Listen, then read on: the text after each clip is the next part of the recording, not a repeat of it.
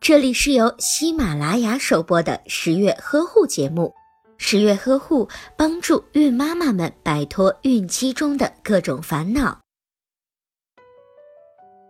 宝宝在出生之前就生活在水的世界里，在出生后，如果能够再次回到水里，不但会感觉到安全愉悦，而且身体的成长和感官的发育都会因此受益。